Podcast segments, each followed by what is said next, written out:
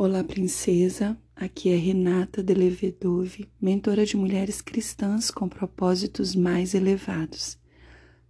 Nós estamos no De Frente para a Luz, um devocional bíblico que nos garante a presença da luz divina, irradiando todo o nosso ser integralmente, espírito, alma e corpo. Basta você vir aqui, se voltar para a fonte de luz, e você será iluminada com toda certeza. Esse tem sido o nosso alvo, esse tem sido o nosso propósito. Então, se é a sua primeira vez aqui, seja muito bem-vinda. E se você já está conosco há algum tempo, seja bem-vinda novamente. E que o Espírito de Deus fale profundamente ao coração de cada uma que está me ouvindo e que possa fazer uma revolução acontecer dentro do seu coração, no seu ser, à medida que você entra em contato com a voz de Deus, que é a voz que te dá voz. Te convido a se unir comigo em unidade de propósito, em concordância, para ouvirmos o Espírito Santo. Nós estamos lendo o Evangelho de Jesus, segundo escreveu Lucas, e daremos a continuidade na leitura agora a partir do versículo 10 do capítulo 13 de Lucas. Vamos lá?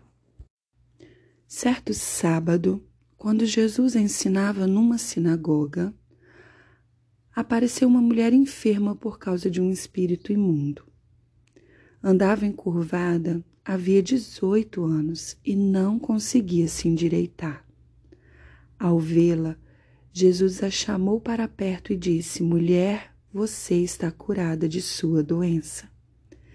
Então ele a tocou e no mesmo instante ela conseguiu se endireitar e começou a louvar a Deus. O chefe da sinagoga ficou indignado porque Jesus a cura num sábado. Há seis dias na semana para trabalhar, disse ele à multidão. Venham nesses dias para serem curados e não no sábado. O Senhor, porém, respondeu: Hipócritas, todos vocês trabalham no sábado. Acaso não desamarram no sábado o boi ou o jumento do estábulo e o levam dali para lhe dar água? Essa mulher, uma filha de Abraão, foi mantida presa por Satanás durante 18 anos. Não deveria ela ser liberta mesmo que seja no sábado? As palavras de Jesus envergonharam seus adversários, mas todo o povo se alegrava com as coisas maravilhosas que ele fazia.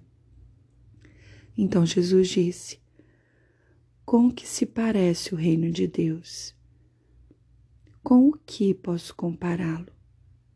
É como a semente de mostarda que alguém plantou na horta ela cresce e se torna uma árvore, e os pássaros fazem ninhos em seus galhos. Disse também: Com o que mais se parece o reino de Deus? É como o fermento que uma mulher usa para fazer pão. Embora ela coloque apenas uma pequena quantidade de fermento em três medidas de farinha, toda a massa fica fermentada. Jesus foi pelas cidades e povoados ensinando ao longo do caminho em direção a Jerusalém. Alguém lhe perguntou: Senhor, só alguns poucos serão salvos? Ele respondeu: Esforcem-se para entrar pela porta estreita, pois muitos tentarão entrar, mas não conseguirão. Quando o dono da casa tiver trancado a porta, será tarde demais. Vocês ficarão do lado de fora, batendo e pedindo: Senhor, abra a porta para nós. Mas ele responderá: Não os conheço, nem sei de onde são. Então vocês dirão: Nós comemos e bebemos com o Senhor, e o Senhor ensinou em nossas ruas. E ele responderá: não os conheço, nem sei de onde são. Afastem-se de mim, todos vocês que praticam o mal. Haverá choro e ranger de dentes, pois verão Abraão, Isaque, Jacó e todos os profetas no reino de Deus, mas vocês serão lançados fora. E virão pessoas de toda parte, do leste e do oeste, do norte e do sul, para ocupar seus lugares à mesa no reino de Deus. E prestem atenção. Alguns últimos serão os primeiros e alguns primeiros serão os últimos. Naquele momento, alguns fariseus lhe disseram: Vá embora daqui, pois Herodes Antipas quer matá-lo. Jesus respondeu: Vão dizer àquela raposa que continuarei a expulsar demônios e a curar hoje e amanhã. E no terceiro dia realizarei meu propósito. Sim, hoje, amanhã e depois de amanhã devo seguir meu caminho, pois nenhum profeta de Deus deve ser morto fora de Jerusalém. Jerusalém, Jerusalém, cidade que mata profetas e apedreja os mensageiros de Deus. Quantas vezes eu quis juntar seus filhos como a galinha protege os pintinhos sob as asas, mas você não deixou. E agora sua casa foi abandonada e você nunca mais me verá, até que diga: Bendito é o que vem, em nome do Senhor. Uau! Aqui já está se aproximando os dias onde Jesus seria entregue e condenado à crucificação. O versículo 32 e 33 ele traz a confirmação disso, quando Jesus manda dizer à raposa de Herodes Antipas que ele continuaria expulsando os demônios, curando naquele dia, no outro, e no terceiro dia ele realizaria o propósito dele. E o versículo que eu quero destacar para a nossa meditação se repete por duas vezes no texto que nós lemos. Se repete no versículo 18 e se repete no versículo 20. Com que se parece o reino de Deus? com o que posso compará-lo? Isso está no versículo 18.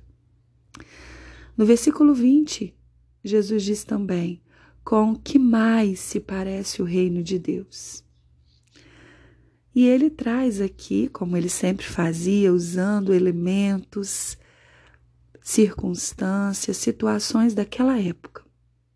Na primeira pergunta, ele fala da semente de mostarda. E eu imagino que, mais uma vez, ele estava vendo ali uma árvore enorme de mostarda e, e ele disse que o reino de Deus era como a semente de mostarda. Se você conhece, ou se você já viu uma semente de mostarda, ela é muito pequenininha mas ela cresce e se torna uma árvore grandiosa e tão linda que os pássaros fazem ninho nos seus galhos. Se você ainda não viu, procura no Google, isso pode te interessar, estude sobre isso. E aí ele pergunta novamente: com o que mais se parece o reino de Deus? E aí ele fala do fermento. Provavelmente ali nessa caminhada existiam pães. E ele usa essa analogia para poder falar de como é o reino de Deus. E agora eu quero responder com o que se parece o reino de Deus com base no que é falado a partir do versículo 22. Porque o versículo 22 ele diz assim: Jesus foi pelas cidades e povoados ensinando ao longo do caminho em direção a Jerusalém. Enquanto Jesus ia para Jerusalém, ele estava ali pelas cidades e povoados ao longo desse caminho ensinando. E aí eu visualizei com o que se parece o reino de Deus. Como a minha vida e a sua, ao longo do caminho pelo qual nós estamos percorrendo, na nossa jornada de vida em direção à nossa Jerusalém. E nesse caminho, semeando sementes de flores. À medida que passamos pelo nosso caminho, nós vamos lançando à beira do caminho sementes das mais belas flores. E nós vamos no nosso caminho, seguindo e semeando, seguindo e lançando sementes de lindas flores. Talvez, quem sabe, de girassóis, que é o símbolo aqui do nosso podcast devocional de frente para a luz. E você vai seguir o seu caminho, eu e você seguiremos o nosso caminho e talvez não veremos o fruto dessas sementes que lançadas em um solo bom, preparado, adubado, aberto para receber essa semente, se transformará em um lindo caminho de flores, onde haverá perfume de Cristo por ali. E por onde essas flores depois elas uma vez existindo, seu pólen será levado para outros lugares e novas flores surgirão. E novas flores surgirão, e novas flores surgirão, e novas flores surgirão. Assim é o reino de Deus.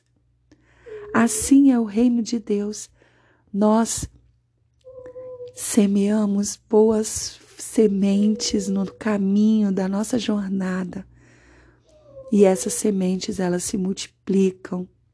Essas sementes, elas elas se multiplicam de uma forma que nós não temos proporção. Assim é o reino de Deus. Foi assim que eu hoje, enquanto lia e meditava aqui nessa palavra, eu pude vislumbrar, ver com a minha mente criativa santificada esse caminho todo florido já, quando eu na minha Jerusalém estiver e se pudesse olhar e ver quantas flores, não só no meu caminho, mas agora já em diversos e diversos e diversos caminhos, porque essas sementes foram lançadas e levadas, e levadas e levadas e levadas através da polinização. Que alegria poder participar da expansão do reino de Deus. E o versículo 20 pergunta: com que mais se parece o reino de Deus? E essa é a tarefa que eu quero deixar para você.